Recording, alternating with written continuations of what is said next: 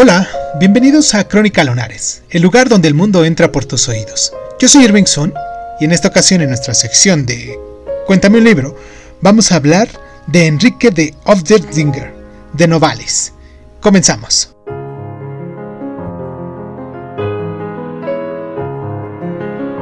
Enrique de Ofderdinger, la obra más representativa del primer romanticismo alemán, concluye una ligera y profunda fusión de novela de cuento de hadas y, de poema.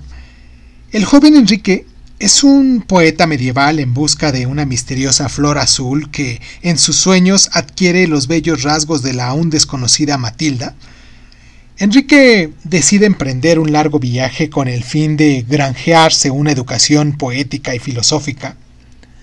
La novela que en parte reflexiona sobre los acontecimientos sucedidos en la vida del autor, quedó inacabada y se publicó póstumamente. Sin embargo, tuvo un impacto extraordinario en la historia de la literatura alemana y a la larga de la literatura europea en todo su conjunto. En principio, Novalis pensó su novela como una respuesta al Wilhelm Meister de Goethe, obra de la cual también ya hemos hablado en unos capítulos antes, una obra que inicialmente leyó con entusiasmo, pero que después consideraría poco poética, ya que le disgustaba el triunfo de lo económico por encima de lo poético que, en su opinión, celebraba la obra de Goethe.